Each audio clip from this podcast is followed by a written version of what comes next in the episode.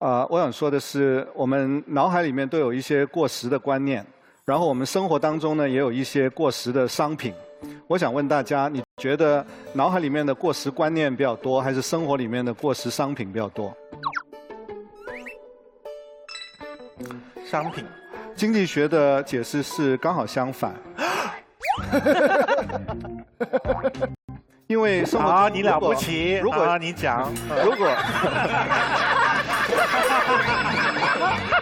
康永哥刚说好的闭嘴了呢，怎么怎么上来就跟？康永哥，你赢了他，你又怎么样呢？这是，我觉得这个队伍被淘汰，他情绪很稳定啊，这不正常啊！你，你情绪呢？呃，我们，我我情绪非常好，因为我觉得我们已经基本达到目标了啊。嗯。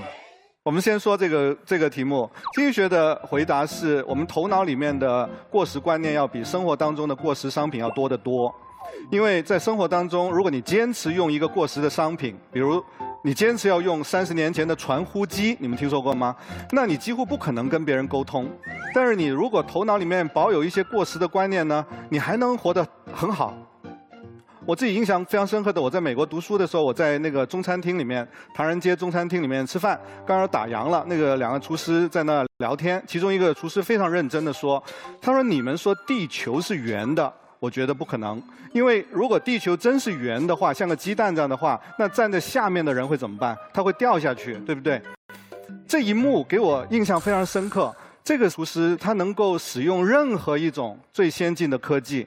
但是呢，这不妨碍他同时持有一个非常过时了、过时了几百年的观念。这种观念放在他脑海里面，不影响他追求幸福，不影响他长命百岁。人的想法其实是千奇百怪的，但人的行为是高度一致的。为什么？因为各种各样的想法放在你脑子里面，你几乎不需要付出成本。但如果你采取了一个错误的行动，那你可能就要付出惨痛的代价。人的脑子是很大的，像个大仓库一样，这里放一点东西，那里放一点东西都无所谓。有时候那些错误的观念、陈旧的观念，还可能逆风翻盘，刺激一下你产生新的思想。但是呢，如果你真把那些错误的思想付诸行动的话，你比如你相信你自己会飞，你上阳台试一下，你几秒钟就完蛋。所以呢。思想和行动其实是两个不同的世界，是两个并行的世界。今天我们讨论的问题，我们今天双方都有一个误解，是以为 battle 的目的就是要改变行动。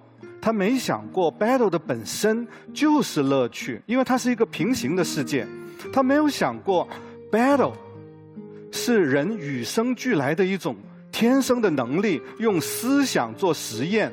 试试这个，试试那个，用思想做较量，这当中你有无限的乐趣。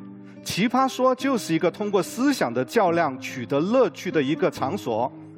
我们觉得很快乐，进入这个 battle 的过程中，但谁真的会把我们这一届每一个辩题获胜的持方的观点当做我们生活的宝典？根据今年选出的 B.B. King 的观点作为我们日常生活的守则呢？